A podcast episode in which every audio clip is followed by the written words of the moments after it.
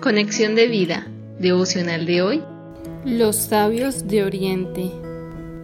Dispongamos nuestro corazón para la oración inicial. Padre amado, que tu Santo Espíritu me lleve a esa intimidad contigo por medio de Jesús. Entrego mi vida a tu servicio, te doy todo lo que soy. Esta es mi ofrenda de amor para ti. Me postro delante de ti, mi Señor y Salvador. Amén. Ahora leamos la palabra de Dios. Mateo capítulo 2 versículos 1 al 3 y 10 al 11. Cuando Jesús nació en Belén de Judea en días del rey Herodes, vinieron del oriente a Jerusalén unos magos, diciendo, ¿Dónde está el rey de los judíos que ha nacido? Porque su estrella hemos visto en el oriente y venimos a adorarle.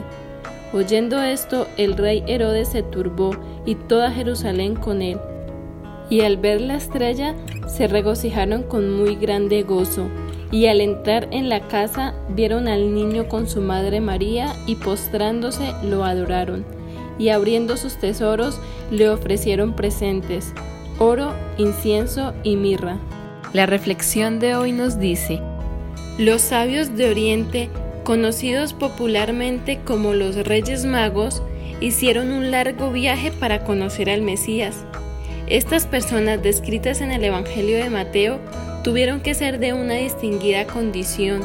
Sus regalos y la entrevista que tuvieron con el rey Herodes así nos lo deja ver. Ellos no permitieron que sus riquezas, ocupaciones o posición social se interpusiera en su camino para poder presenciar con sus propios ojos al Salvador de la humanidad. Qué gran ejemplo nos dan aquellos visitantes del Oriente, quienes se desplazaron grandes distancias para llevar presentes al Mesías, y cuando lo encontraron se postraron y adoraron que como hijos de Dios, nosotros también todos los días busquemos con diligencia estar frente a nuestro Salvador para entregarle a Él nuestra vida como una ofrenda de amor y postrados también le adoremos.